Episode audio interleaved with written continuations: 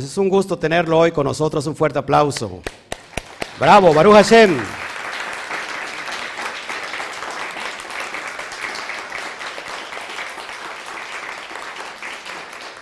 Estamos muy contentos hoy en este día, Baruch Hashem, por el sol y el calor que se está sintiendo aquí. No sé cuántos grados estamos, pero a ver si me derrito, a ver si nos derritimos.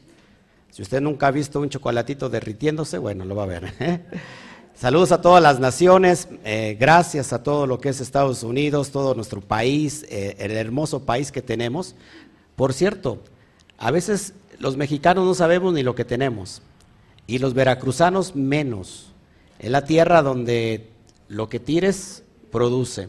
Así que estamos en medio del estado más glorioso del país, Veracruz, el más bendecido, y estamos en el valle más privilegiado porque tenemos la montaña más alta de todo México, así que es un valle profético, el valle de Orizaba, todas las naciones, y sí que saludos a, todas las, a todo nuestro país de costa a costa y a todo lo que es Centroamérica, a todo lo que es Suramérica, a todo lo que es Europa, Iberoamérica, un fuerte aplauso de todo nuestro corazón, gracias. Uh. Veo que el único alegre soy yo. Pero bueno. Me voy mejor para, la, para Marte. Ahí dicen que los marcianos están hoy estudiando Torah y que son tan hambrientos de la Torah. Bueno, saludos a todos. Hoy vamos a meternos en el capítulo 3, ya tan rápido, de, del libro de Juan, de, de Yohanan. Recuerden que este, este estudio lo estamos tomando desde el Códex, ¿qué? Sinaítico. ¿Sí? ¿Por qué? Porque es uno de los más antiguos y, y queremos rescatar la esencia de lo que se ha perdido. Así que saludos a todos los que ya nos están eh, viendo en YouTube. Por favor, ponle ahí un me encanta, una manita arriba y si lo puedes compartir con todas tus redes sociales, eh, por Facebook igual y por, eh, no sé, todo lo que tengas de WhatsApp, por favor, te lo voy a agradecer. Necesitamos urgentemente que esta verdad se extienda. Y también si estás en, Facebook, muchas gracias. No le pongas una manita arriba, sino ponle un corazón. Casi, casi estoy haciendo el corazón de Enrique Peña. Es un poquito mejor, mejorado ponle un corazón arriba, compártelo en todos tus grupos de Torah, en todos tus grupos de Biblia, en todos tus grupos que tengas ahí en Facebook, también en todos tus, tus grupos de, WhatsApp, te lo voy a agradecer. Así que, bienvenidos todos, todos, todos. Al rato abro bien el, el, ¿cómo se llama? El chat. Y mientras saludo a todos los que están metiendo, ya eh, meterme a saludar a todos, la verdad es que va a ser un poquito difícil, pero al último, si tienes una pregunta, pues adelante. Bueno, vamos a meternos entonces de lleno, ¿qué les parece? A la carta magna, eh, ¿por qué? Fíjense, estamos estudiando a un tipo que conoce de Torah. Estamos estudiando a una persona, un judío del primer siglo, que creció bajo los pies de la mejor escuela rabínica, parte de Chamay y Gilel. A, a los pies de quién creció Johanán. A los pies, no. Nada más hablan, hablan porque tienen boca. Hoy, hoy, es el día de la boca, del habla, al rato lo vamos a eh, entender. ¿Eh? ¿A los pies de quién creció? De Yeshua, de la escuela de Yeshua. Así que eh, estamos viendo, sí, claro, estamos viendo entonces, estamos viendo entonces, amados hermanos, que Él tiene mucha riqueza. Él está hablando en muchas situaciones del Derash, al Sot. Y si tú eres nuevecito y dices, ¿qué es el Derash y qué es el Sot? Entonces, si quieres interpretar el libro de, o las cartas de Juan de manera literal, no, te vas a quedar eh, muy corto. El sentido Derash, en cuando dice en Juan 5, si no mal recuerdo, escudriñad las escrituras porque os parece que en ellas tenéis la vida eterna. Eso lo dijo Yeshua. Y la palabra escudriñad es el aire, el aire, el aire. Es el ruach que está soplando. Este, la palabra escudriñad, apúntelo, viene del término hebreo dirshu. Y dirshu tiene que ver con derash. ¿Qué es derash? Para los que no saben, hay al menos cuatro niveles de interpretación. que, se, que están establecidos para poder interpretar la Torah. Ahora, si entonces el, texto del Nuevo Testamento, de la Brit Hadashah, no es Torah, entonces se tiene que interpretar también bajo eso. Sí, porque los, los escritores tienen el pensamiento completamente hebreo. Así que tenemos el sistema Pardés. ¿Qué, sistema, qué significa Pardés? No, no, no, a ver, no, eh, piensen para ¿eh? jardín o huerto. Pardés significa jardín o huerto. ¿Qué encontramos en un jardín en un huerto? Árboles de muchos frutos y encontramos muchas especies, pero también encontramos lo que no se ve, la raíz de esos árboles, lo secreto, lo escondido. ¿Te das cuenta? Entonces en un huerto tenemos diferentes perspectivas. El sistema Pardés viene del acrónimo que se forma la palabra, bueno, de cuatro interpretaciones se forma el acrónimo Pardés. La P se toma de Peshat. ¿Qué significa Peshat? Rápido un, repaso. Lo literal. Es interpretar de forma literal el texto de la Torah. Después tenemos el sistema ¿qué? Remes. ¿Y qué significa remes? La alusión. Ahí empezamos nosotros a, por ejemplo, a dar pistas, a sumar las letras hebreas, la gematría. Ese es excelente. Y ese es otro nivel muy profundo, ¿no? Ya del literal al remes ya tenemos una gran profundidad. Ahora, más elevados, nos vamos al derash. Derash. ¿De qué significa el derash? Apunte, el mashal. ¿Qué es mashal? Parábolas. Es la alusión, es la analogía, es la metáfora. Ese nivel de enseñanza es muy profundo, tanto como para enseñar como para aprender. La forma directa de enseñar algo, pero es muy profundo.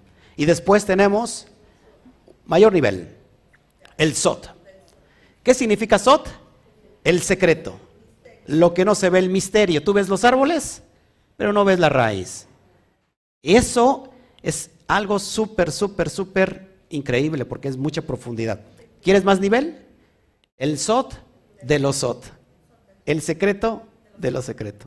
No, es impresionante. Ahora, ¿por qué les estoy enseñando todo esto?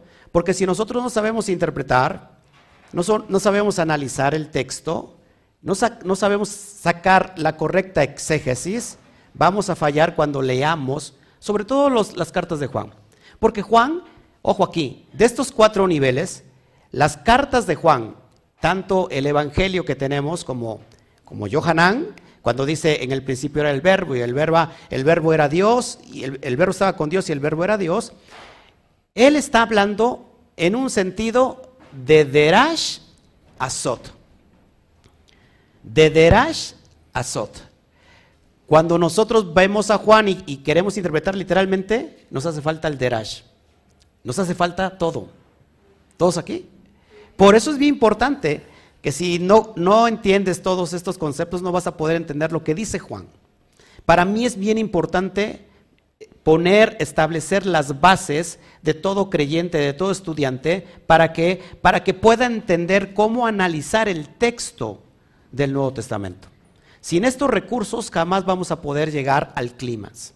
Ahora, cuando Yeshua dice, escudriñad las escrituras, se está refiriendo al Tanaj y la palabra escudriñar dice, háganlo en el sistema de Erash, a esa profundidad. ¿A quién se lo está diciendo? ¿A quién le está diciendo en ese momento Juan 5:39, si no me recuerdo? Escudriñen las escrituras. A sus discípulos y a, a todos los, los de su gremio, a los maestros, a los celosos de la Torah. Así que Queda entendido que cuando nosotros explicamos todo esto, una persona judía es algo como si fuera algo básico para él. ¿Por qué tengo yo que una vez más explicar? Porque para el occidente todo esto es algo nuevo que no comprende, no entiende. ¿Estás conmigo? Ahora, vamos a meternos entonces al huerto y lo que podemos ver es lo literal, los frutos pero no vemos la savia que emana del árbol para dar esos frutos, sino vemos la raíz, el secreto. Así que nos quedamos sin mucha riqueza. Ahora, otra, otro punto práctico. Nunca, nunca, nunca, never, never, never, sobre todo los que hablan inglés aquí, debe de, dejarse a un lado lo literal en todos los sentidos. ¿Por qué no? A ver, ¿por qué creen que no? Es decir, si el sentido literal es lo más básico, ¿por qué no tengo que, yo que abandonar el, sentido literal en todos los demás niveles de interpretación? ¿Quién me lo contesta? Ya lo he explicado.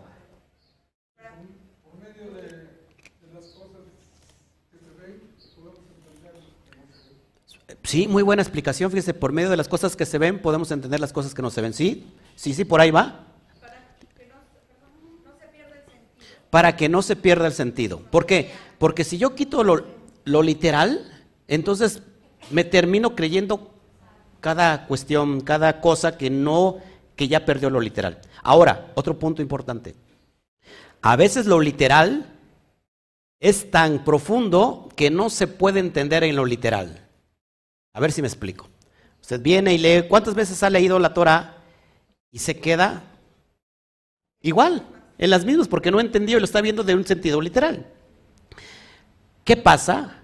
Que muchas veces lo literal, primero para interpretar lo literal, tenemos que subirnos tres, cuatro escalones hasta el SOT. En el SOT, abrir el código de lo literal y entonces ya teniendo el código abierto, baja uno otra vez al literal y entonces ya lo puede uno interpretar. Así que a veces lo literal que es tan difícil, imaginan entonces lo que sigue. Es muy, o sea, a veces es muy difícil de entender e interpretarlo. Y entonces cuando vienen personas muy honestas, porque lo hacen de todo su corazón y quieren interpretar algo que se les ha enseñado, terminan errando la interpretación. Por eso es bien importante que nosotros lo hagamos desde ese nivel. ¿Sí? ¿Habrá alguien que, no esté de acuerdo? Perfecto, aquí se vale está, que ustedes no estén de acuerdo. Yo estoy presentando una perspectiva eh, verdadera, lógica, con que se tiene que interpretar el texto, sobre todo del Nuevo Testamento. ¿Sí estás conmigo? Entonces, cuando viene Johanán y empieza a hablar de contextos que ahorita los vamos a ver, y, qué hermoso es cuando entendemos los sentidos para poder interpretar correctamente. ¿Estás de acuerdo conmigo? Bueno, vamos entonces a abrir la carta y, nos vamos a meter de lleno en el versículo 1. Saludos a todos que, están ya conectando. Mirad qué amor nos, ha dado el Padre para que seamos llamados hijos de Dios. Ahí hago una, un énfasis, un paréntesis. ¿Se acuerdan que yo les dije que el término hijo de Dios no solamente es para referirse a Yeshua como el Ben Elohim o el, o el Bar Elohim, ¿se acuerdan? El hijo de Dios es un título que también le pertenece a quién, acuérdense, a Israel. El padre dijo, mi hijo es Israel y yo lo llamé desde Egipto. ¿Qué más también para los hijos? Los ángeles también tienen el título de hijo. ¿Quién más? Quien ha, nacido de una manera sobrenatural. Por ejemplo, tenemos varios casos en la Torah. Primero, Yisach. ¿Un caso qué? Sobrenatural. Después se vuelve a repetir. ¿O se repite? ¿En quién?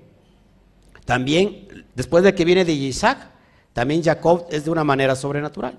Tenemos el caso de un profeta sobre el cual su mamá, llamada Ana, todos los días pedía porque le diera al padre un hijo. ¿Quién? Shmuel. Ana, ¿qué significa súplica? Ruego. Y le da a Shmuel de una manera sobrenatural, es considerado hijo de Dios. Alguien que, era tan fuerte, tan fuerte, tan fuerte, que le cortaron el pelo y se le fue toda la fuerza. Sinsón.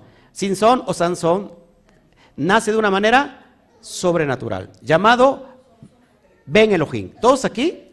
Así que Ahora, fíjate lo que dice Juan, eso es bien importante que lo analicemos. Mirad qué amor, qué ajabá nos ha dado el Padre para que seamos llamados hijos de Dios. Ah, vamos a citar un texto ahí mismo en Juan, vamos rápido para allá, no en, la carta, sino en el Evangelio de Juan, para citar nuevamente al, que podría ser el autor de, de esta carta. vamos a Juan rápido, en el capítulo 1. Capítulo 1 de Juan y vamos a estar analizando todos estos conceptos. Saco mi Biblia, que es del rollo del mar muerto. Bola de envidiosos, de veras. Vamos para allá. Entonces dice Juan, versículo. No, no, no, no, no, espérame. Vamos a Juan, versículo 12 del capítulo 1. 12 del capítulo 1. Cuando usted, cuando usted está leyendo a Juan y dice, más a todos, a ver, Juan, capítulo 1, estamos en el Evangelio, versículo 12, más a todos los que le recibieron, está hablando en el contexto, aquellos que aceptaron a Yeshua como el Masías, más a todos los que le recibieron, a los que creen en su Shem, en su nombre, les dio potestad de ser hechos hijos de Dios. Ahora, queda claro y establecido, amados hermanos, que cuando nosotros entendemos este pasaje, nadie está creyendo que todos somos dioses. No sé si me explico. Pero aquí ya me llamó, solo, solamente por creer en Yeshua, soy catalogado hijo de Dios. Pero ¿por qué no pensamos también y todos que somos dioses? Porque queda claro la explicación, ¿no? que es algo tan sencillo de explicar. ¿Por qué me hago hijo? ¿Por qué nos hacemos hijo? A ver si alguien... Voy a leer nuevamente el versículo 1. Dice, mirad qué amor nos ha dado el Padre para que seamos llamados hijos de Dios. Luego, de, luego el mundo no nos conoce porque no lo conoció a Él. Cada persona, independientemente de su nacionalidad, cuando abraza los pactos, se convierte en un Bar Elohim en un Ben Elohim. En Éxodo 19, si no mal recuerdo, donde dice, si ustedes oyen mi voz y abrazan mis pactos, ustedes serán mi especial tesoro sobre toda la tierra, porque mía es toda la tierra. Así que ser un hijo es aquella persona que está obediente a la Torah. ¿Y por qué dice que en su nombre Juan dice que aquellos que le recibieron, a los que creen en su nombre, ¿qué es creer en su nombre? Hasta el día de hoy, todos los talmidín, todos los discípulos de cualquier rabino, tienen que creer en su nombre de su rabino.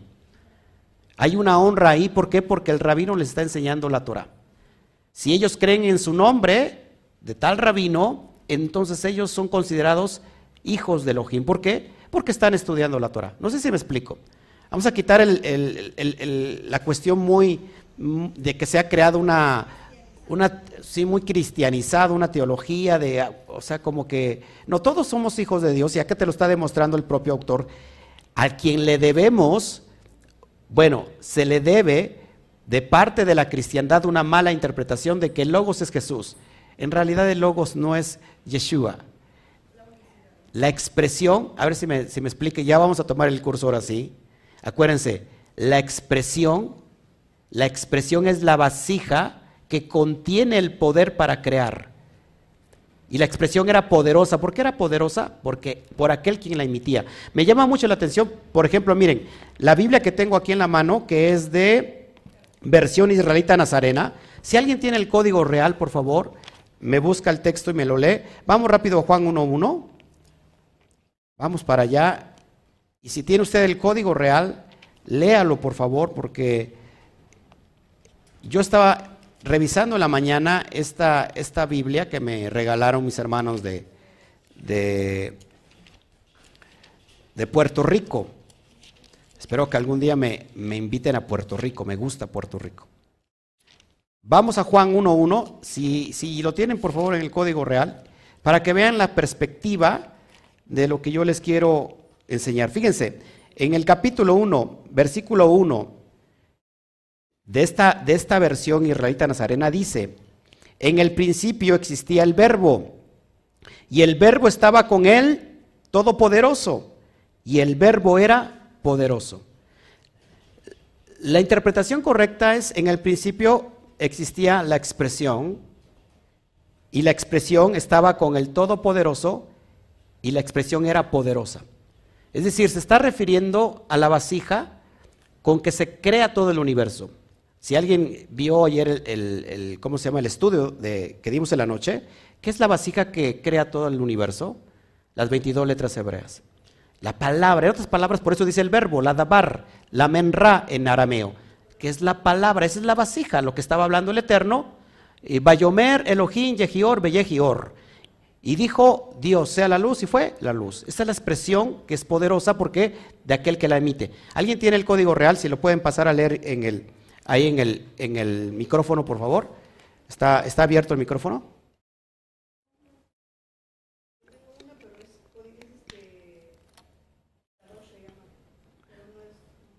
Pero, ¿cómo dice la Kadosh? Dice, el principio era la palabra y la palabra era y la palabra era Lo que pasa que este es unicista. La Biblia Kadosh es de ideología unicista. Necesito el código real. ¿No, ¿no tienen el código real nadie aquí? Bueno, en, en el código real te dice exactamente esta idea que te estoy mostrando. Así que, luego el mundo no nos conoce porque no lo conoció a él. ¿Ya la tienes o qué? Ay, mi amor, entonces ¿para qué me estás?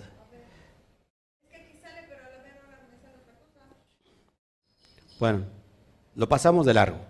Yo hoy no traje el código real.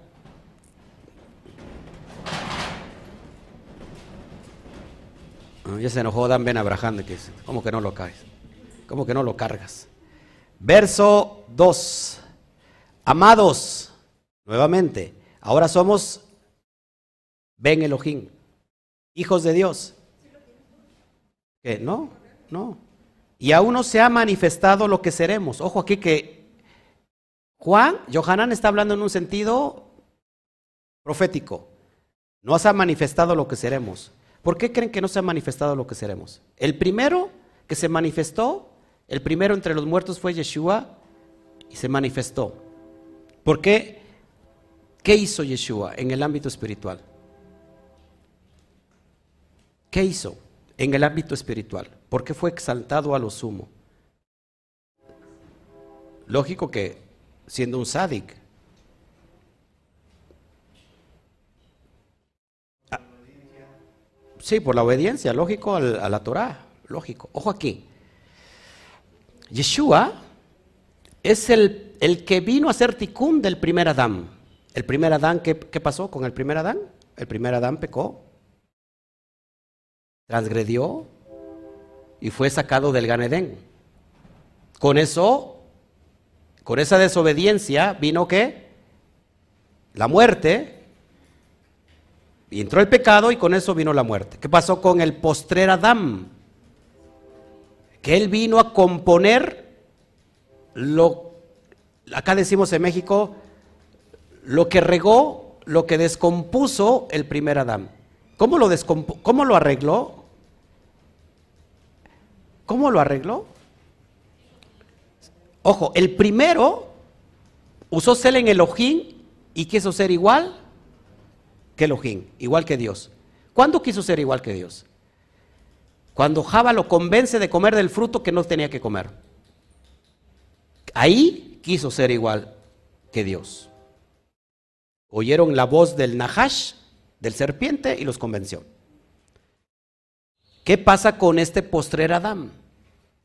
Que este postrer Adán no quiso ser igual a Dios como cosa que aferrarse.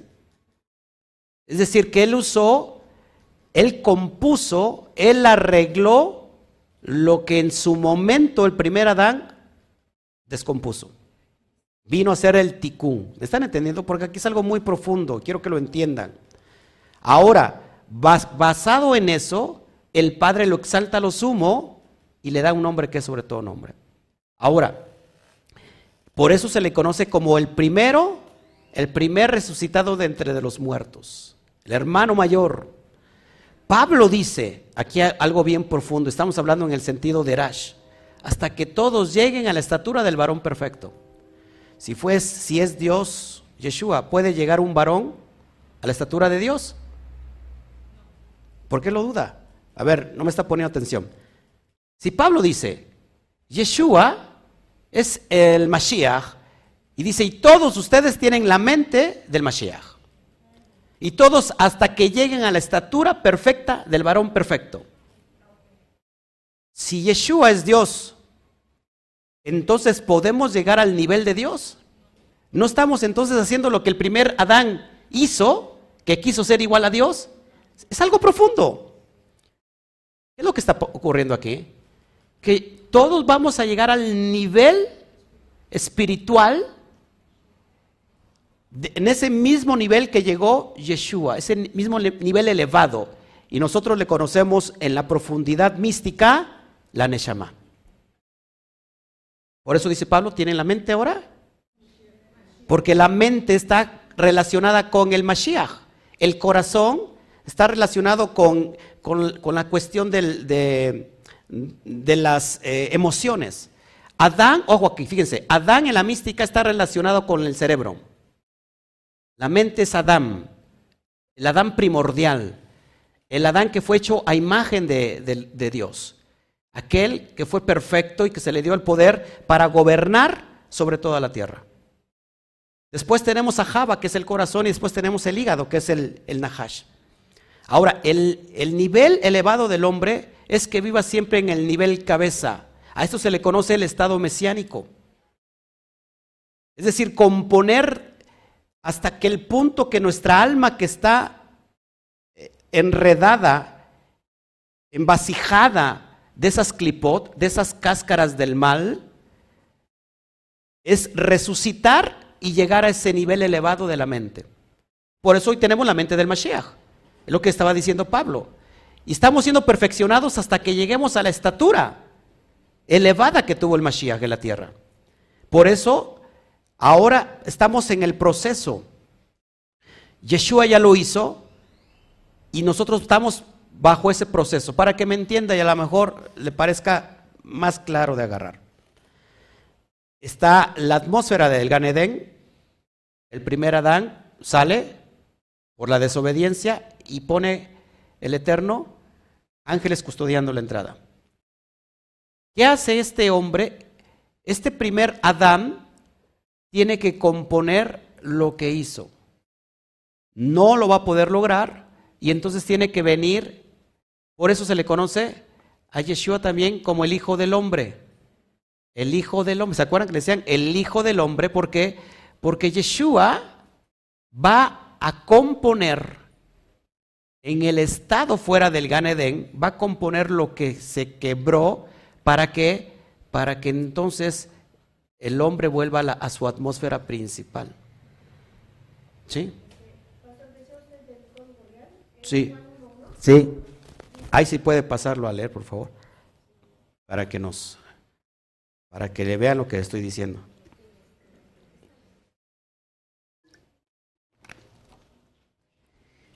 Dice, desde un principio era Dabar de Elohim, y aquel Dabar estaba siempre ante Elohim, y el Dabar que ya existía era la misma expresión de Elohim.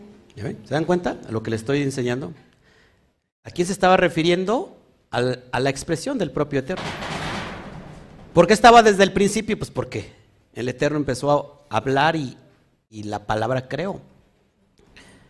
Ahora, volviendo a lo que estamos.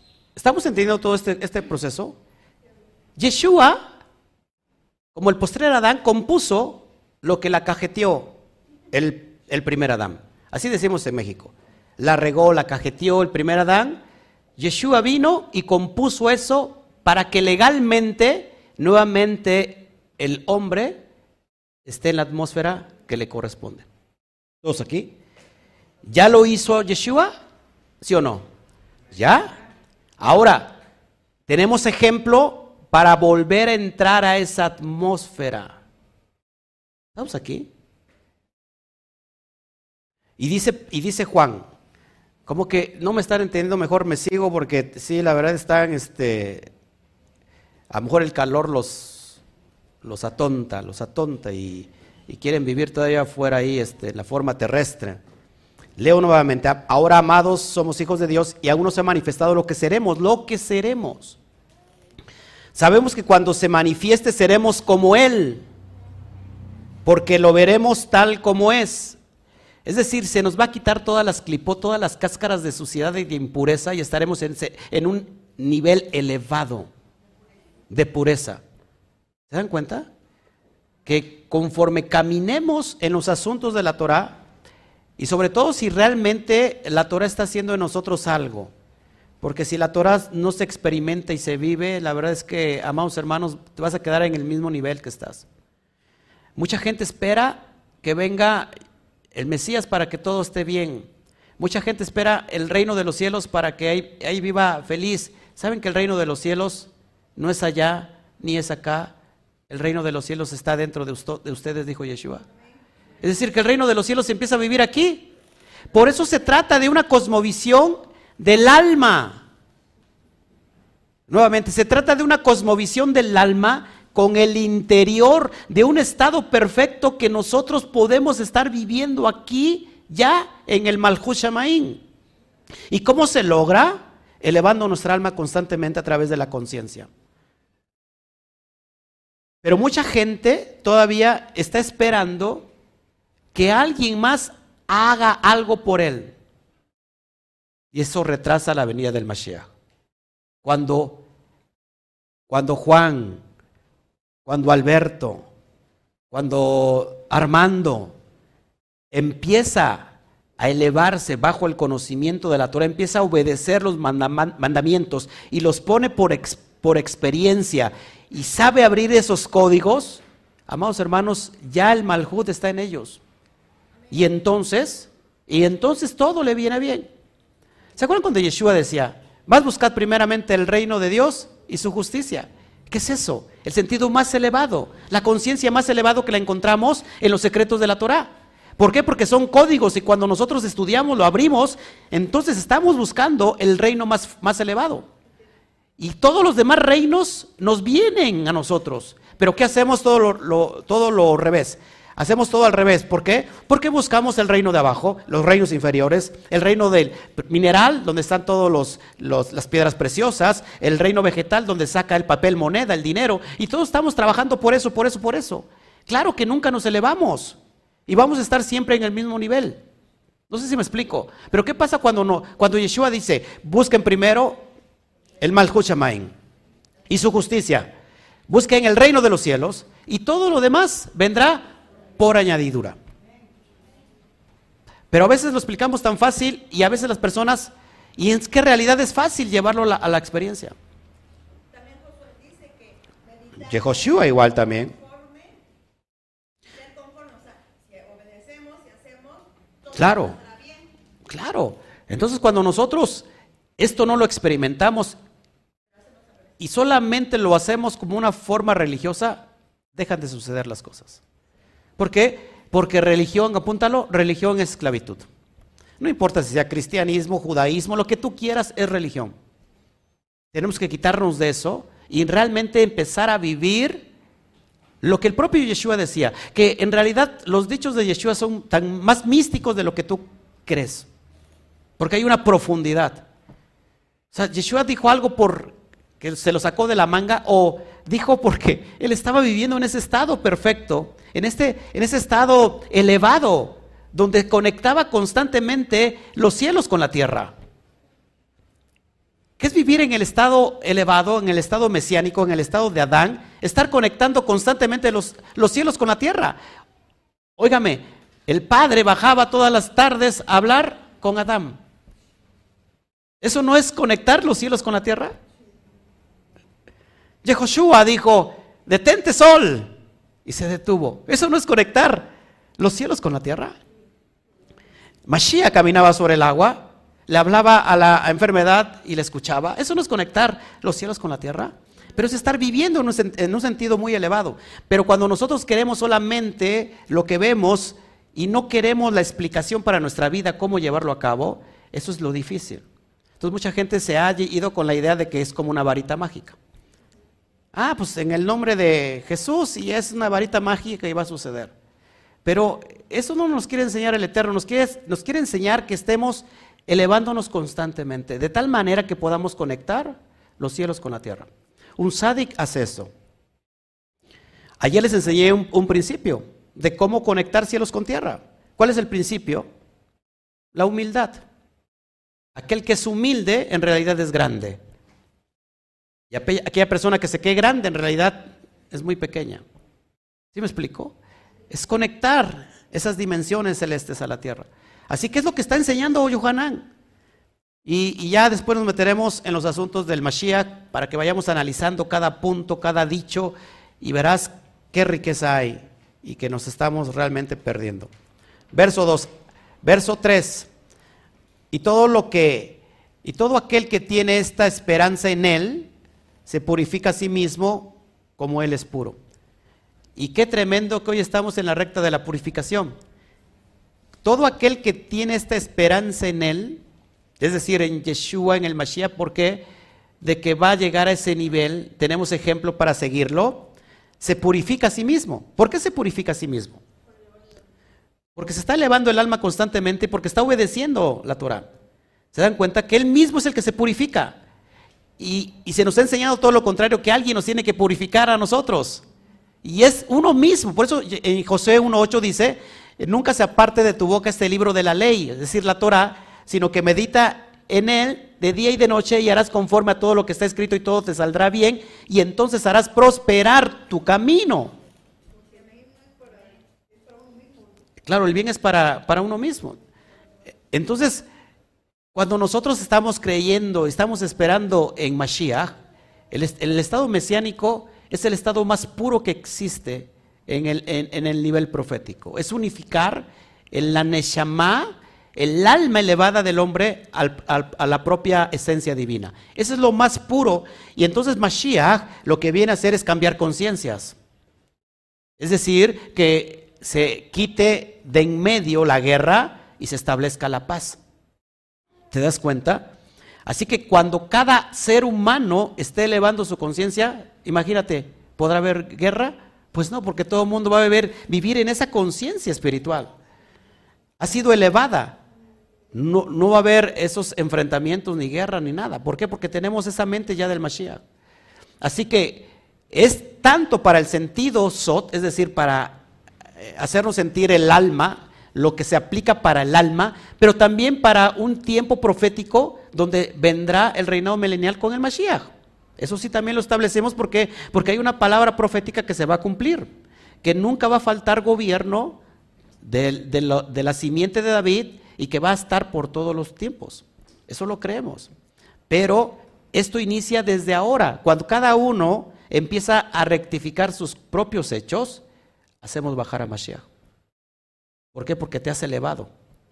Y esa, condición, esa cabana, esa actitud, la impartes al que está junto a ti. La irradias al que está junto a ti. Y a su vez, esa persona irradia al que está junto a, junto a él. Y entonces esto se crea como que, como una, como una ola expansiva, pero no va a pasar hasta que no entendamos esto que durante dos mil años no lo hemos entendido. ¿Estás conmigo? Y nos hemos perdido en religión. ¿Cómo veo personas hoy eh, en el internet peleándose y estando metidos en, esa cápsula religiosa. ¿Y cómo es preciso que, en este tiempo de purificación del, hasta el día 50 las personas están peleando entre sí? Cuando tendrían que, que ver la oportunidad de no hablar la Shonjara y estarse elevando constantemente, porque tenemos una oportunidad para el día 50. Pero las personas religiosas, si no estás en esa condición, hoy mismo a lo mejor personas me están, me están hoy criticando de lo que estoy hablando. ¿Por qué? Porque no estoy en su propia, en su propia frecuencia. Y entonces uno condena al otro. Eres hijo del diablo. Porque tú no crees lo que yo creo. Y el otro dice, no, tú sí eres el hijo del diablo porque tú estás mal. ¿Se, te dan cuenta? Hace un rato veía yo una publicación que decía que el Shabbat es del Satán. Que no guarden el Shabbat porque es el sábado en realidad Saturno y que hay que guardar entonces el día, el día que establece la luna. Entonces es un cuento de no acabar. Y, entonces empiezan los debates. Hazme, hazme favor, en Shabbat, haciendo debates pleitos, contiendas, y más en el tiempo donde estamos caminando hacia el día 50. ¿No tendríamos nosotros que tomar la iniciativa y, tomar esta oportunidad para estarnos ¿qué? elevándonos a nosotros mismos? Usted nunca, apunte eso, nunca va a ver a un sabio peleando. Porque cuando pelea ya no es sabio. El sabio, mira, el callar no significa que, que acepte lo que la otra persona está diciendo. O no significa que, que hay, ¿cómo se puede decir? Eh, hay que, que es, es este, inferior. No, sí, claro, no siempre el que calla otorga. Yo muchas veces me callo. Es que a un necio nunca le va a ganar nadie. Pues, un necio, ¿quién le gana? Pues otro necio, ¿no? Más necio que él. Así que, amados hermanos, salgamos de las cáscaras religiosas, por favor. Ojo, ¿eh? Que tampoco estoy diciendo, salgamos de las cáscaras religiosas para que ahora vayamos al libertinaje. No, no, no, no, no, no, no, no. Libertinaje es el extremo. ¿Eh? Sí, sí, vivir tu vida ya sin... No, no, no. Tenemos que buscar el camino y es el equilibrio que estamos buscando. Ni tan tan, ni muy muy. Porque los dos te van a perder. Una cosa es la libertad y otra cosa es libertinaje. la Torah nos hace libres. ¿Para qué? Para caminar en ese, en ese derech de ascender constantemente nuestra conciencia, nuestra alma, nuestra vida, em, eh, ¿cómo se llama? Espiritual. Por el otro lado tenemos la, el libertinaje, que, ah, bueno, pues esto, esto, no es, esto es religioso, esto, aquello no, y yo tomo mi vida como yo la veo, y, no, no, no, tampoco. O sea, tiene que haber un equilibrio. Y es lo que yo quiero, lo que yo estoy proyectando. Así que no me, no me malentiendas, no me malinterpretes. Eh, sigo adelante. Verso 4. Todo aquel que practica el pecado también comete infracción de la ley y el pecado es infracción, infracción de la ley. ¿Qué es el pecado, amados hermanos? Te lo está leyendo el texto. infringir la ley. ¿Qué es la ley y la Torah? Así que tenemos que ver a un rabino de los últimos que, que ¿cómo se llama? Que sobrevivió. Estamos hablando de cerca del, siglo, del fin del siglo primero, cerca del siglo, cerca del fin del siglo primero, un rabino después de Yeshua está diciendo, casi casi ya a, principios del siglo II, está diciendo que la ley sigue vigente, que la Torah sigue vigente y todo aquel que la infringe es pecador. Eso es pecado. Así que si Yeshua mismo decía en Mateo 5:17 que no ha, venido, no ha venido a abrogar la ley ni los profetas, sino venido a cumplir, ¿por qué entonces creemos algo que que Pablo nunca dijo que ya estamos bajo la gracia y ya no estamos bajo la ley. En realidad, amados hermanos, la ley sigue estando vigente. Yo, yo tengo que decirles siempre que se hagan preguntas muy lógicas. Por ejemplo, si no hubiera ley, ¿para qué te estás congregando? ¿Para qué estás haciendo esto o aquello? ¿Quién te va a condenar? Pues ya no hay ley. ¿No? ¿O no? ¿No aplicábamos eso, este, Alberto? ¿Quién te condena? ¿Para qué vas, el domingo? ¿Para qué vas el sábado? ¿Para qué te pones a, estudiar la Biblia? ¿Para qué te pones... ¿Cómo se le llaman esos retiros que... Sí, sí que se, se, juntan a ayunar y a orar, aposentos, estos aposentos. ¿Y para qué? Si tú estás diciendo que la ley ya no, ¿quién te va a condenar? No hay nada que te pueda condenar si no hay ley. Sí, sí, no ofrendes, no diezmes, no hagas nada. Amados hermanos, tenemos que ser congruente con lo que estamos haciendo. Aquí el propio discípulo amado de Yeshua, después de su muerte, porque Yeshua murió cerca del año 30, habían pasado casi 70 años, y, y el propio Johanán está diciendo que el pecado es infracción a la ley. Entonces ahí donde los demás grupos religiosos se dan de topes. Es que, ¿saben por qué pasa esto? Porque la ley la han visto como algo, como algo negativo, como una carga. ¿Quién va a poder guardar la ley?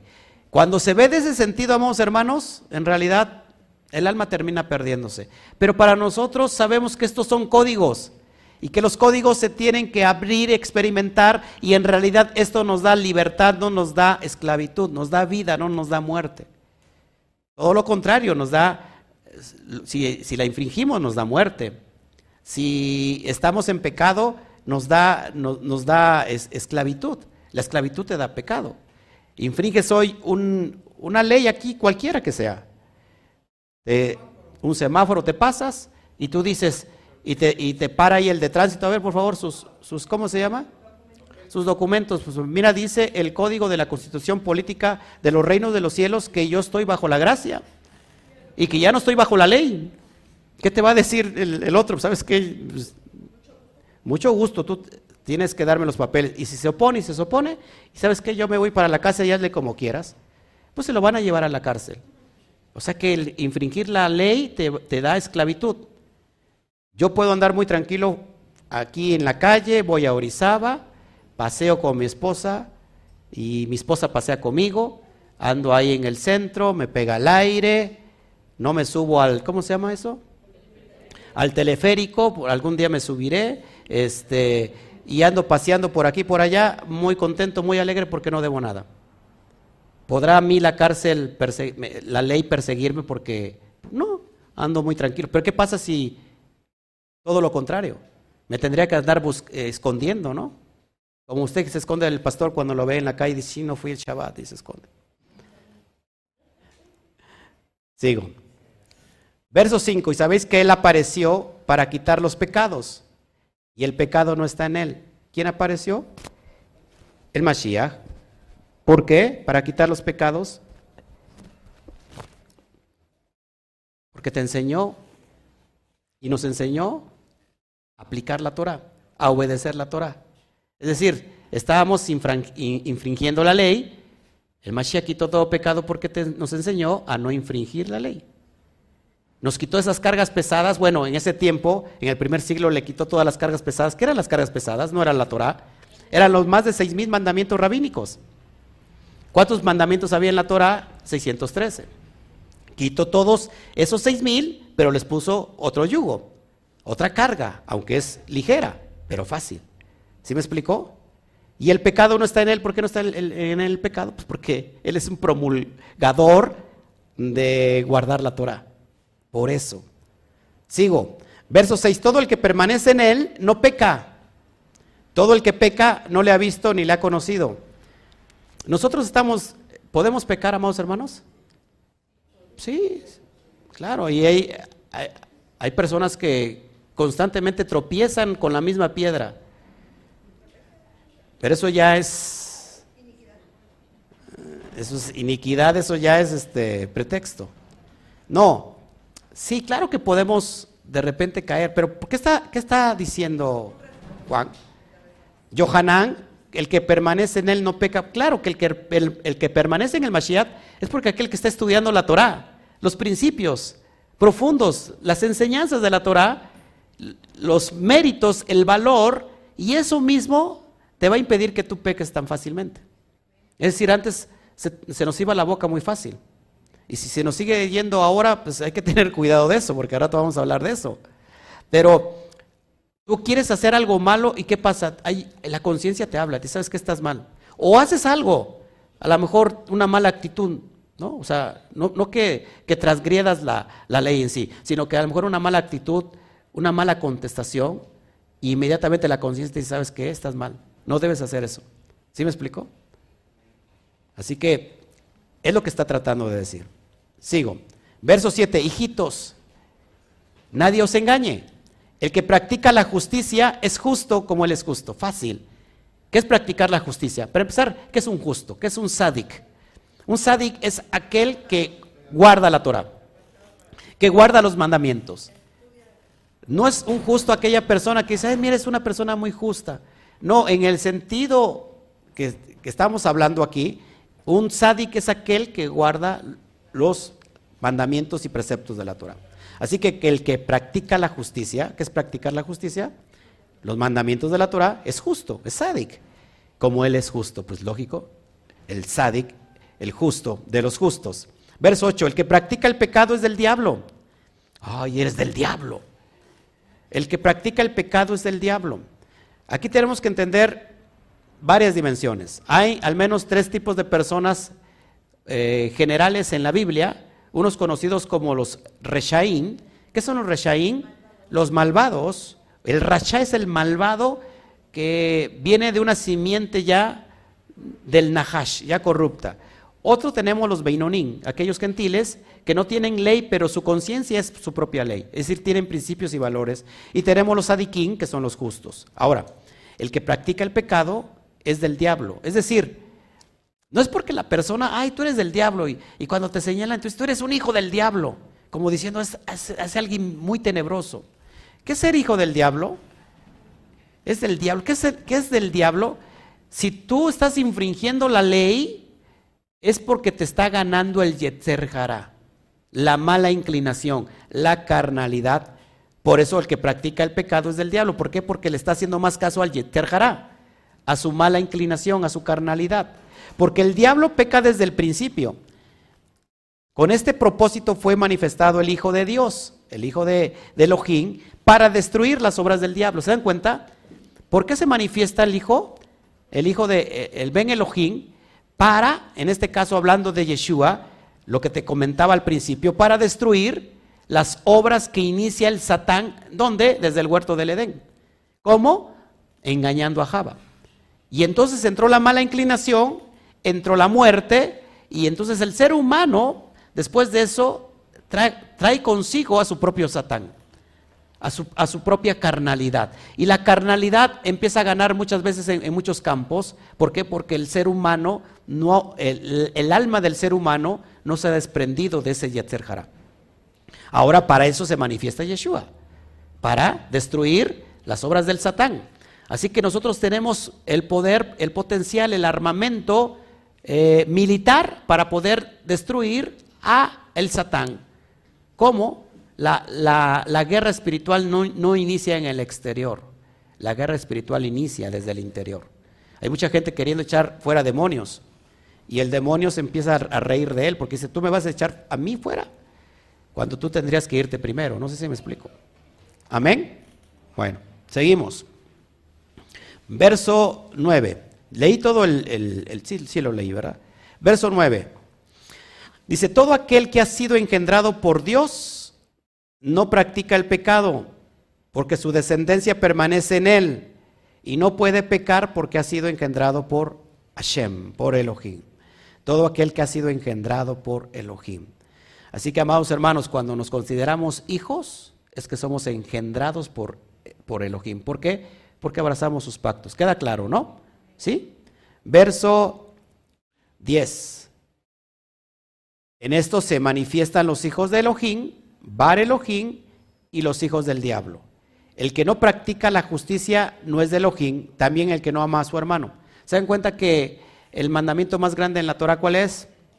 El amor.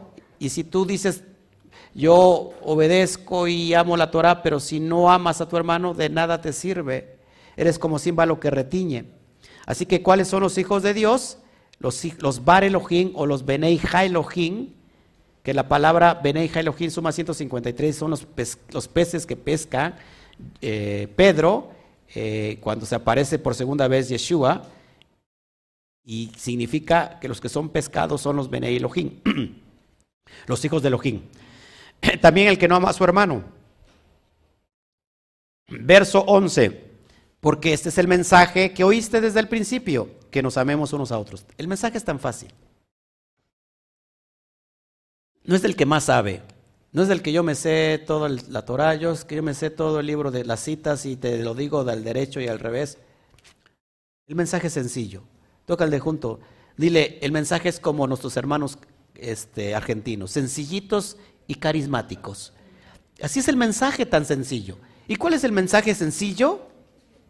Que nos amemos unos a otros. ¿Habrá mucho que comprender en eso? No, pero es muy, es muy difícil llevarlo a cabo.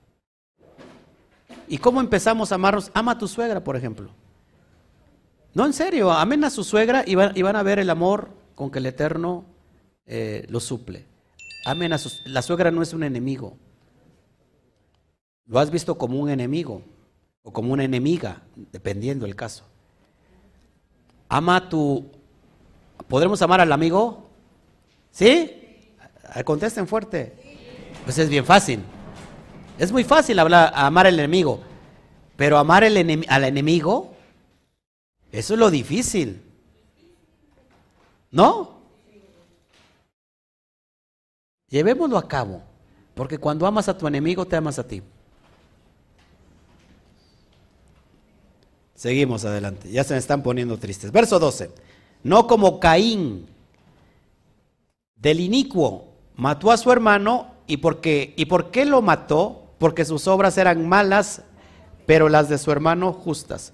No me voy a meter en profundidad, solamente les comento lo que dice la mística, porque después dicen, "Ay, es que el pastor saca cosas bien raras." La parte religiosa hace eso. Se cree que O sea, lo digo desde la perspectiva mística, repito, se cree que Java tuvo relaciones sexuales con Satán, con el Nahash. De ahí, ¿una mujer puede quedar embarazada de dos, de dos semillas? Sí, ¿sabía usted eso? Yo no lo sabía. Una mujer puede tener inclusive dos hijos y no necesariamente es el mismo padre.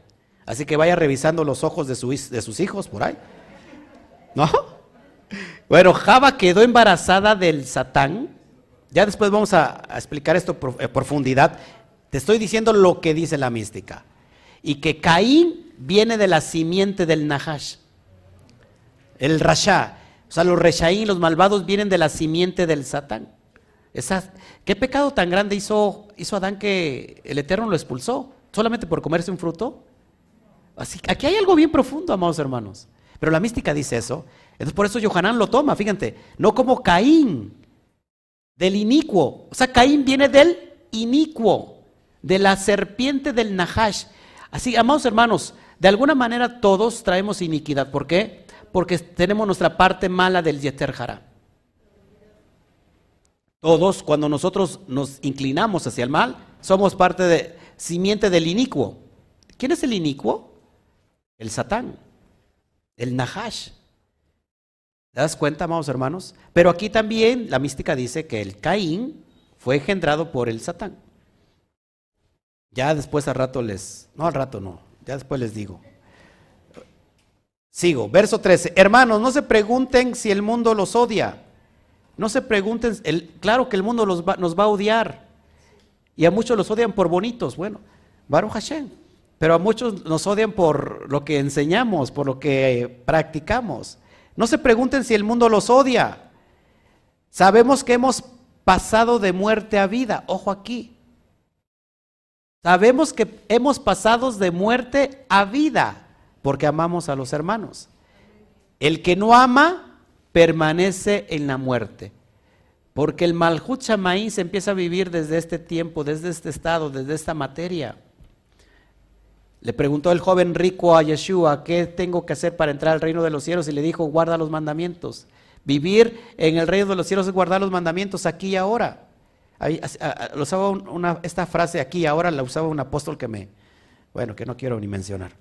Dice que apóstol, ¿no?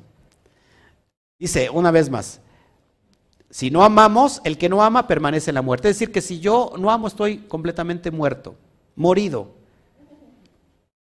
Verso 15, el que aborrece a su hermano es homicida. Y sabéis que ningún homicida tiene vida eterna permanentemente en él. Así que, amados, el que, el que asesina solamente es el homicida, sino el que aborrece a su hermano. Por eso mi hermana y yo nos amamos. Aunque somos hermanos y aunque peleamos, nuestro cariño sigue igual.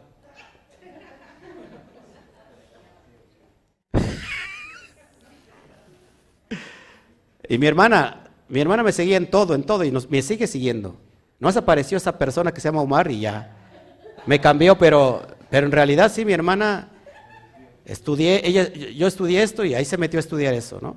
Y todo, para todo, para todo lado me seguía. Yo, estuve yo pensando hace, el día que no puede dormir, y por eso me vean así toda la cara de, no, no puedo dormir.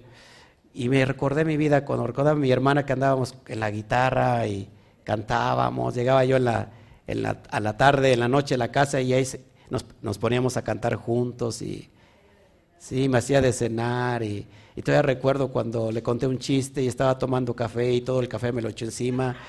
¿Y cómo se me va a poder olvidar todo eso? ¿no? Son hermosos recuerdos, pero apareció esa persona llamada Omar y se descompuso todo.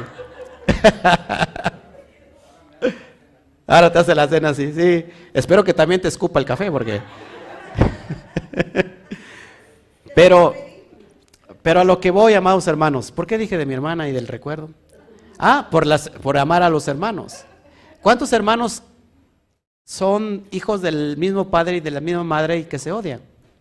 Y luego por rupturas religiosas. En el caso de mis, bueno, no digo, pero hay, un, hay caso, un caso muy cercano donde hay muchos hermanos y luego esos hermanos se dividen. ¿Por qué? Por cuestiones religiosas. Esos son homicidas. O por herencias. Impresionante. Amen a sus hermanos mientras lo tengan. Quizás, quizás eh, pierdan la oportunidad de que alguno de ellos le eche el café encima. Y eso lo marque para toda su vida. Yo era güerito, güerito, así como ella. Pero ese café me vino, me vino a condenar. ¿eh? Era capuchino, me quedó, me quedó color capuchino. Verso 16. En esto hemos conocido el amor. Ojo aquí. Porque dio su vida por nosotros. Cuando alguien lee en el contexto cristiano y dice por nosotros me huele a manada. Sí, ¿por qué? Aunque, aunque nos da, cause risa, porque Yohanan está hablando del movimiento Nazratín, de los seguidores de Yeshua. Dio la vida por nosotros y debemos dar nuestra vida por los hermanos. Estaba hablando de una comunidad en común, ¿sí me explicó? Entonces cuando viene alguien de fuera y dice, mira, murió por nosotros, qué bueno, ya no tengo que hacer nada. Voy a vivir la vida loca. Y claro que se me queda viendo aquí el hermano este Ezequiel como es profeta, como está diciendo como... Claro que también entra toda la humanidad, por supuesto. ¿Cuándo? cuando esa humanidad es obediente a los pactos de Hashem, que están estipulados en la Torah. Verso 17. 17 es bueno, acuérdate. Tof. Pero el que tiene bienes de este mundo y ve que su hermano tiene necesidad y cierra sus, sus entrañas de él, ¿cómo puede permanecer en el amor de Dios en él? ¿Cómo si no ayudas a tu hermano? O sea, ¿dónde radica el amor entonces? O sea, tienes bienes y tu hermano no lo tiene y, no le suministras tu ayuda. Baruch Hashem, que el Eterno me haga super, mega, re, re, rechi, arque, archi, rete próspero para ayudar a mi hermana y a mis hermanos aquí. Eso es lo que quiero. Para eso quiero ser próspero. ¿Sí? Pero si quiero ser próspero solamente para mí, para mí, para mí, para mí, yo, yo me imagino decirle a Armando, ¿sabes qué Armando? ¿Cuánto necesitas para crear un mega gimnasio? Que sea el mejor de Orizaba con climatizado los, los salones, todo, todo. Que me dijera, ¿sabes qué necesito tantos? Ahí está, hermano, échale ganas. No lo estoy diciendo en serio, mi esposa lo sabe. No sé si me explico. Y eso es lo que, lo que tenemos que hacer. En eso radica la prosperidad. Verso 19. Y en esto sabemos que somos de la verdad, de la Emet, y, persuadiremos nuestro corazón delante de él. Persuade tu corazón, por favor. ¿Qué es el corazón? El corazón es Java. El corazón es Java que le hizo caso al hígado, al, al Nahash. Tienes que estar persuadiendo tu corazón constantemente. Es decir, tus emociones tienen que estar persuadidas siempre por lo más alto y elevado que es tu mente. Si tú le haces caso siempre a, las, ¿cómo se llama? A las emociones, te vuelves en una persona emocional, una persona bipolar. Es decir, por el día estás enojado y por la noche estás contento, o al revés. ¿Sí me explico? Tenemos que persuadir nuestro corazón, nuestras emociones, si estamos en la verdad. Cuando algo te duele, aprovecha el dolor. Por ejemplo, Voy a posarme aquí tantito. Cuando sufres un insulto, un desprecio, ¿eso te duele o no? Nos duele, nos duele a rajatabla. Aprovecha el momento para de una vez matar bien el Yeter Aprovecha ese momento y elévate. Porque a veces los, los, desprecios son oportunidades que Hashem manda para que precisamente nos elevemos sobre el Yester Hará. Pero ¿qué pasa? Nos clavamos en ese insulto. Ah, no, no, no, no, no. Y de ahí no sales. Y has perdido la oportunidad de poder matar de una vez y pisar la cabeza del Nahash, del Yester Hará. Y le haces más caso que a las emociones. Muchas veces a lo mejor, cuando yo estoy metido aquí, estoy metido en tantas cosas que no presto atención a, muchas cosas. A lo mejor un día alguien me saludó y lo dejé con la mano estirada. Y eso le causó un gran problema porque dijo, este parso es, un déspota, porque me dejó con la mano estirada. ¿Y qué creen? Yo ni siquiera vi a la persona. ¿Se recuerdan cuando antes orábamos, eh, así cuando se ponían todos juntos en las multitudes? Y bueno, yo iba orando conforme el Eterno me iba dando. Entonces había unas personas que se paraban y porque ahí iba a pasar y se, se ponía. Y me la brincaba, porque no es porque yo la, me la brincara, sino porque yo estaba dando como el Eterno me estaba dando. Y, iba yo pasando y se, brincaba la otra la misma persona para que le tocara, y no le tocaba y se iba hasta el final, y el chiste que nunca le tocó. Entonces decía esa persona, este pastor tiene algo contra mí. Me voy de aquí. ¿Te das cuenta? O, ¿cuántas veces ha pasado que estoy ministrando y empiezo a hablar tomado de Ruaja Kodesh y empiezo a hablar sobre diversos temas. Hay personas que se han molestado porque dicen, ¿tú para qué le cuentas la, vida, la vida, mi vida al pastor? Mira, ya me está poniendo en vergüenza delante de todos. Cuando ni siquiera conozco a la persona. Simplemente estoy tomado del Ruaja Kodesh y estoy hablando de cierta situación, pero la persona como que se lo toma a pecho. Entonces, amados hermanos, ¿por qué no aprovechar lo que nos duele para de una vez pues, que le duela más? Es decir, como cuando le echas qué? Sal a la herida. Échale sal a la herida al Satán si te está doliendo. Si alguien te, ofendió, pues aprovecha esa oportunidad porque esa oportunidad a lo mejor ni siquiera vino de la persona que te ofendió, sino vino del propio Hashem que utilizó esa persona. Todo es para bien, pero si te clavas en eso, nunca vas a salir de, de aquí. Así que esta noche eh, que llegues a casa, si tuviste un desencuentro con tu esposa, aprovecha el término de Shabbat. Bueno, los que están casados me entenderán, los que no. Sigo adelante. Verso 20, porque si nuestro corazón nos reprende, Hashem es mayor que nuestro corazón y conoce todas las cosas. Es decir, que si nuestro corazón nos reprende, es decir, cuando nosotros estamos elevados, ya entendemos que todas las emociones están trabajando a favor de la Neshama. Es decir, que tus emociones no son malas. Las emociones ahora trabajan no a favor del Yeter sino trabajan a favor de qué? de la parte más elevada, de la mente, del cerebro. ¿Estás conmigo? Se necesitan las emociones para sentir, por supuesto. ¿Cómo, ¿Cómo detectamos la presencia divina? A través de las emociones. Pero ¿qué pasa que no siempre el Eterno se manifiesta a través de un sentido profundo y empiezas a llorar profundamente y a veces ni siquiera lo sientes, pero eh, eh, la presencia está ahí? ¿Por qué? Porque las situaciones emocionales no nos definen. No podemos medir el, potencial de un, de un culto, medir la presencia por lo que muchos lloremos. Es decir, lloraron mucho, entonces que la presencia estuvo muy fuerte. ¿Cuántas personas de las que lloran constantemente solamente lloran, pero vuelven a la misma vida que, es, que, que están y nunca cambiaron? Porque son emocionalismo. Ahora la emoción es bonita, claro, pero si la emoción te limita a elevarte, entonces estás mal usando la emoción. No es una convicción, es una emoción. Por eso yo me casé convencido de que mi esposa era la mujer de mi vida.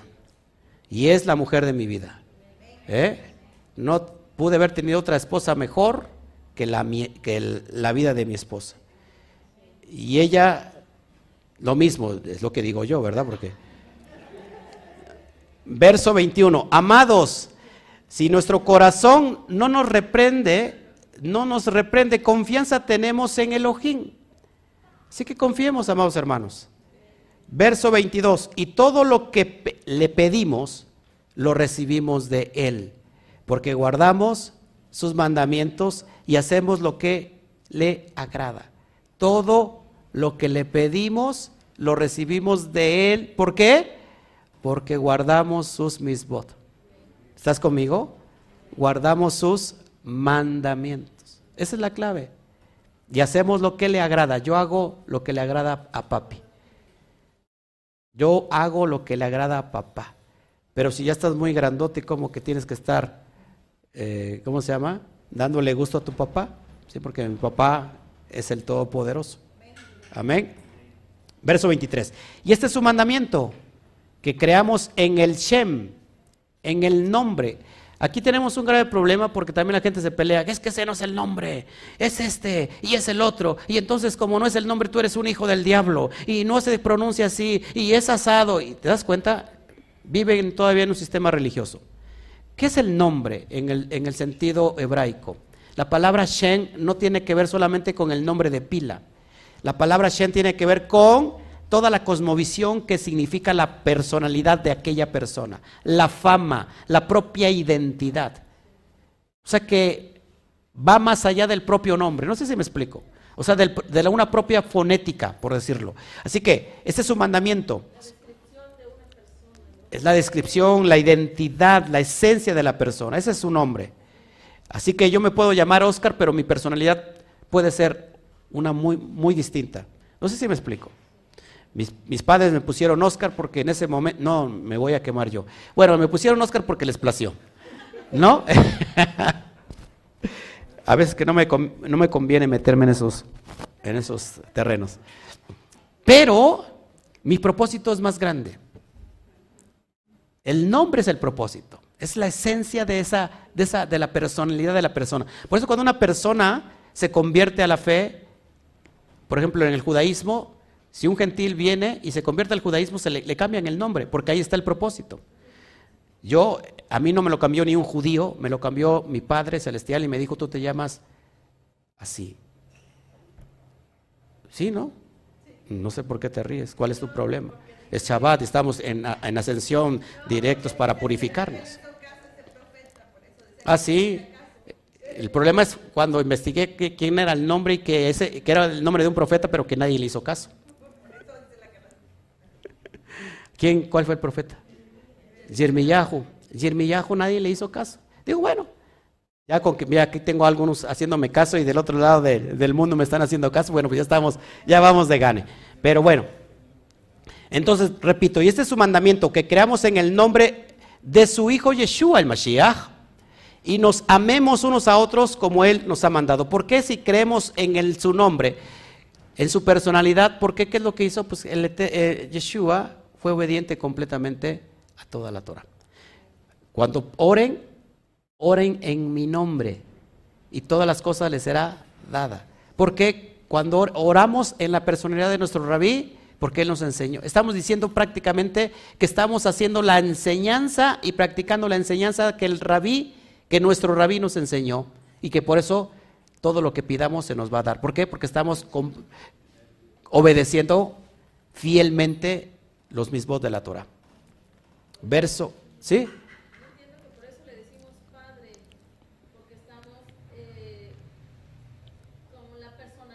¿A quién le dices padre?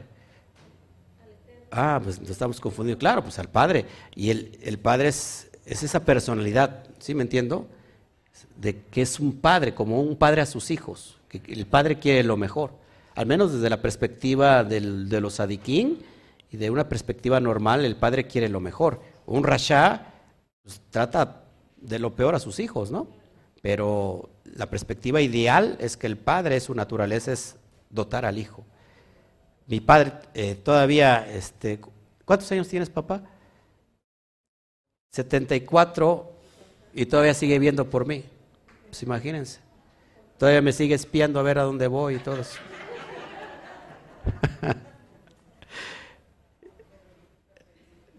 ¿Les platico algo? Ya casi voy a terminar, ¿eh? Para soportar tantito el calor. Cuando yo estaba de novio con la que hoy es mi, esposa, este, normalmente, ¿se acuerdan que echábamos novios afuera así en la, puerta, no? Yo recuerdo que le gritaban a mi esposa, ¿qué? Métete ya, Claudia, porque ya es tarde. ¿Cómo quiero serán? Como a las diez, diez y media. No, no, no, no tengas, no tengas vergüenza, mi amor. Bueno, la idea es que yo volteaba y alguien me estaba espiando como a dos cuadras. Y se hacía así. ¿Y ese quién creen que era? Era mi papá que me estaba esperando, estaba yo viendo. Ya estaba yo grande, tenía yo, ¿qué? Bueno, me conociste a los cinco años, ¿verdad? Quizás por eso a lo mejor me estaba espiando. Yo estaba ya en la universidad, estaba yo de novia con la que ahora es mi esposa, y mi papá estaba ahí. Y ya, ya venía caminando y ya me, me salía al encuentro. Y le decía yo, ¿qué haces aquí? Me dices que tu madre no puede dormir, ya sabes cómo es tu madre, de, no duerme y no duerme, y por eso tengo que venir por, por ti. Después me enteré que no era cierto, que es él el que, el que estaba preocupado, mi mamá estaba durmiendo.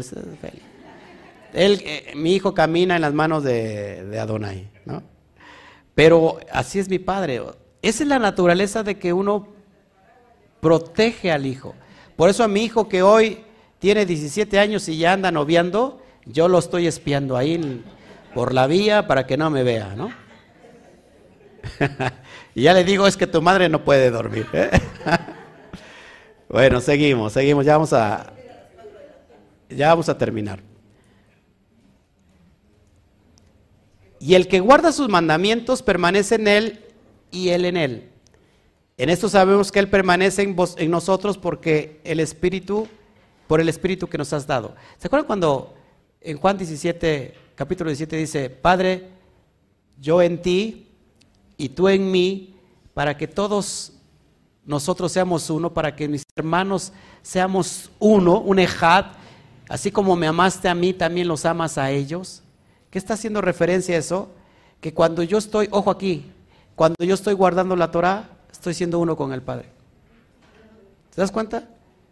Me convierto en ese hijo obediente él permanece en mí, el Mashiach por supuesto permanece en nosotros, ¿por qué? Porque Él es parte de esta esencia, por el Espíritu, el Ruach que nos... ¿Cuál es el Espíritu? ¿Cuál es el Espíritu que nos has dado? A ver, la pregunta de los 64 mil y ya con eso casi me voy. ¿Cuál es el Espíritu que nos, que nos ha dado? Dice Juan. Leo otra vez el texto, verso 24. Y el que guarda sus mandamientos permanece en Él y Él en Él y en esto sabemos que Él permanece en nosotros por el Espíritu que nos ha, que nos ha dado. ¿Cuál Espíritu? Bueno, el Espíritu Santo, ok, Ruaja Kodesh. ¿Pero qué significa esto? De obediencia, ¿sí? ¿Dónde lo dice? Ahí en la Torah. Ah, sí, sí, claro.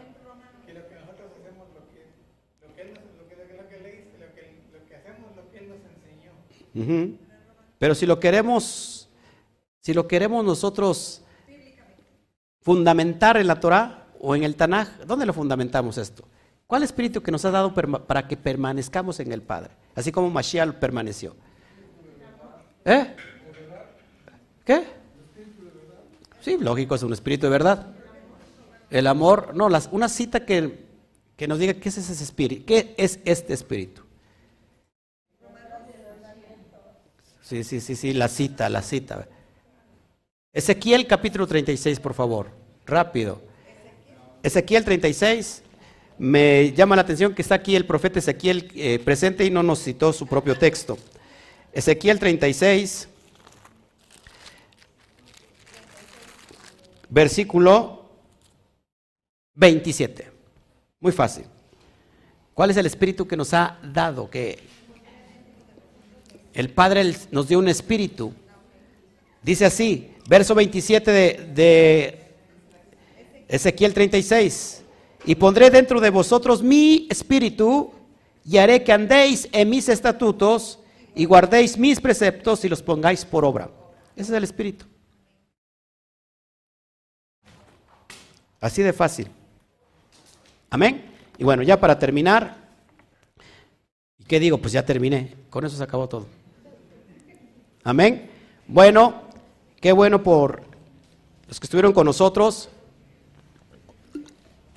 Y qué bueno que vamos a terminar porque hace mucho calor y vamos a, refrescar un poquito. Preguntas, por favor. Aquí hay preguntas.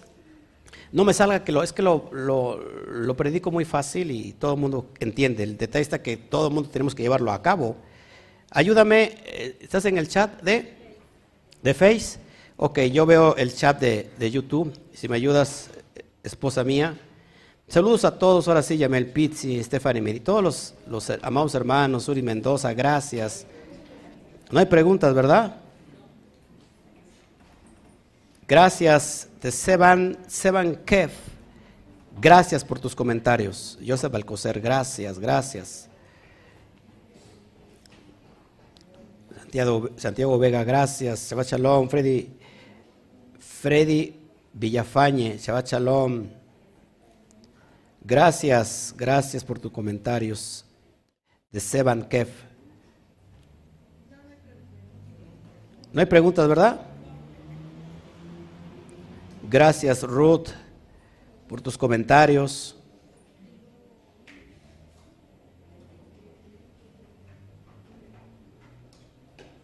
Así es, así es. Así es Ruth Ábalos, así es el Padre. Chava Chalón, Jacqueline Velázquez, gracias. Ingresé tarde. Bueno, sí, también nosotros, no te preocupes. Gracias, Altagracia. Gracias por tu comentario. Gracias, gracias. Bueno, no hay ninguna pregunta, ¿verdad? Gracias, Connie Montañez. Baruch Hashem. Fernando Vera, Shabbat Shalom también para ti. Abrazos en Carmona, gracias. Roe Oscar, me preguntan mucho que cuál es mi nombre hebreo. ¿Cómo? No, no entendí la pregunta, Nelly. ¿Qué tiene en hebreo? ¿Quién? ¿E ¿Ella? Luis Cabezas, shalom, shalom. Yer Medina, gracias. Gracias desde Misión, desde Misión.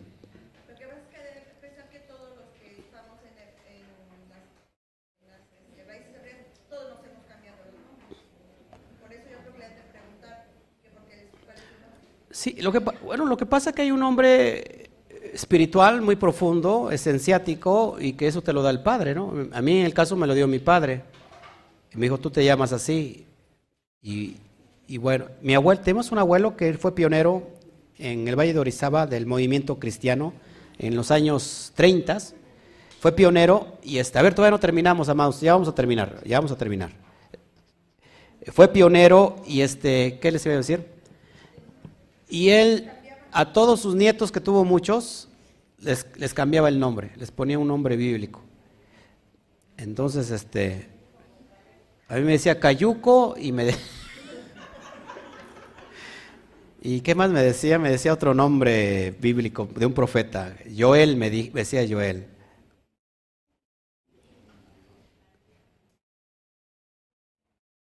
Bueno, pues yo creo que no hay nadie, ¿verdad? Carlos Garduño, gracias. José Elías Garcés, gracias por estar con nosotros. Paula Yupanqui, gracias. Así es, Mari Martínez, así es, peleándose unos tras otros. Y la verdad eso, eso da muy mala, mala enseñanza. Bueno, pues si ya no hay ninguna pregunta, gracias Mari Martínez. Gracias. Sí, están, dice, están aguantando, para todos están aguantando tremendo calor. Aquí se siente un calor impresionante porque el techo es de lámina y este, yo creo que eso guarda mucho el. Vamos a estar a 36. Pues parece que estamos a, a 46.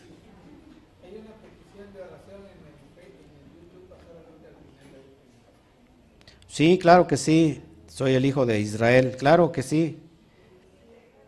Ha estado enferma Israel. Sí, vamos a orar, como, no, con mucho gusto. Me gustó mucho la enseñanza de la cuenta. Gracias, Jacqueline Velázquez. Espero que también esta te haya gustado. Gracias, gracias. Gracias, Teseban Kef. Igualmente a ti, que el Chadai te bendiga. Muchas gracias. Bueno, pues nos estamos yendo, ¿no? Porque ¿hay alguna pregunta aquí? ¿No?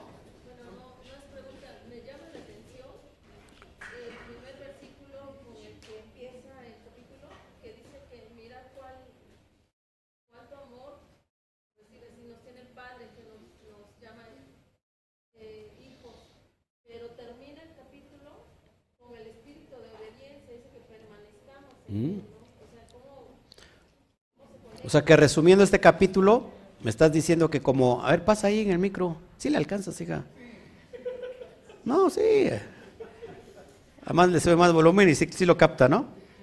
Pasa, es muy buena la, interpretación, porque por eso es bueno tener estas caras de interpretación porque nos, nos enriquecen. Está prendido ya, ¿eh? Ya no le hagas así, ya. Pero sí lo bajo. Ah, bueno, sí, bájale. Ah, decías. Es que no sé cómo, cómo, mm, o sea, lo entiendo, pero no sé transmitirlo. Pero eh, me llama mucho la atención cómo empieza el, capítulo 3, que dice que cuánto amor nos tiene el Padre. Sí. Es que sí me quebranto. No te preocupes. Que nos da eh, el título de, de, llamarnos hijos de Dios, pero el capítulo lo termina en el versículo 24, dice que los que permanezcamos, que nos dé ese espíritu de obediencia. Entonces yo entiendo que mm, no todos somos hijos de Dios, como dice la cristiandad, ¿no? Pero eh, que debemos de, de, tener ese espíritu de obediencia que el Eterno nos da hacia su Torah y permanecer en él para poder llamarnos hijos de Dios, Así es. de Elohim. Claro. Sí, lógico, nos constituye hijos porque supuestamente tenemos dentro de nosotros su espíritu, el espíritu del Padre, que no es otra cosa, la obediencia es a lo que está escrito a los, a los misbot. Y que pone de ejemplo a Yeshua para que lo imitemos si tenemos alguna duda, bueno, imitemos a Yeshua, cómo permanecer en el Padre y el Padre en uno cuando somos obedientes. Y eso desata un gran poder. Aquel que no lo ha experimentado lo tiene que vivir. Se los digo sin ningún afán de envanecimiento, Hashem lo sabe, que sus méritos del, del poderoso, hemos hablado a la lluvia y literalmente la lluvia escucha. Hemos hablado al sol y literalmente el sol oye. Esto no es una fábula que encontramos en una historia novelesca de la historia de Yehoshua, donde para el sol, es una historia, una novela, esto es real. ¿Cómo hacer descender lo invisible y se manifieste a lo, visible? ustedes lo vivieron con nosotros. ¿Cómo? A lo mejor esto parece, parece como que muy religioso y mucha gente dice, siempre eso es del diablo. ¿Cómo hacer que se manifieste en la materia algo que no está y que esté? Tan solo con la palabra, porque tenemos la imagen del Eterno. ¿Vieron que un día hablamos conforme a lo que estábamos sintiendo y que aparecían monedas de oro? Y la gente empezó a ver sus bolsos llenos con monedas de, bueno, como nuevecitas, recién acuñadas de un brillo impresionante. Es son manifestaciones, señales de que el Eterno está promoviendo algo. Y para que tu ser lógico, tu ser lógico, intelectual, se dé la oportunidad de ir a, la, a más allá de la mente lógica. La supra lógica. Es ahí donde creemos en un eterno poderoso, creemos en manifestaciones, pero no eh, no queremos meternos en esas manifestaciones, porque cuando nos se manifiestan eso, eso que creemos, entonces como decimos, ah, caray, como que esto ya no. ¿Me entiendes? Entonces hacemos a un eterno mentiroso. El eterno, limitamos al eterno. Y, y queremos meter al eterno en esta cajita de resonancia que contiene el cerebro y ahí es, si sale de ahí ya no es eterno, ya no es el, todopoderoso. ¿Y quién te dijo que aquí, que aquí cabe el eterno? Está mucho más allá de cualquier dimensión. Él se manifiesta en, la materia. Lo invisible se manifiesta en la materia. Cuando entremos esos grados, amados hermanos, solamente se quita a través de, lo, de, las cuestiones religiosas. Como, como ver físicamente un tumor y desaparecer en el momento de la oración o de la adoración. ¿Cómo? ¿Cómo sucede eso? Se puede, se puede creer porque se vio, pero es que sucede, eso sucede cuando lo crees sin verlo. Porque lo estás manifestando en lo, en, lo espiritual y, se, y entonces se manifiesta en lo físico. Pero bueno, eso es otro rollo y ya después nos vamos a meter con todo, con todo esto. Bueno, pues nos vemos, nos vamos, no se pierda el rato. Gracias, gracias, gracias, ese Jacqueline. Gracias. Nos vemos a ratito entonces, amados hermanos. Abrazos Álvaro Serrano. Gracias. Entonces nos vemos a ratito. Regresamos eh, a las 5 de la tarde para que estemos dando la porción, doble porción. Tasría y Mesorá. Y todo tiene que hablar con el habla y tiene que, ver con la enfermedad.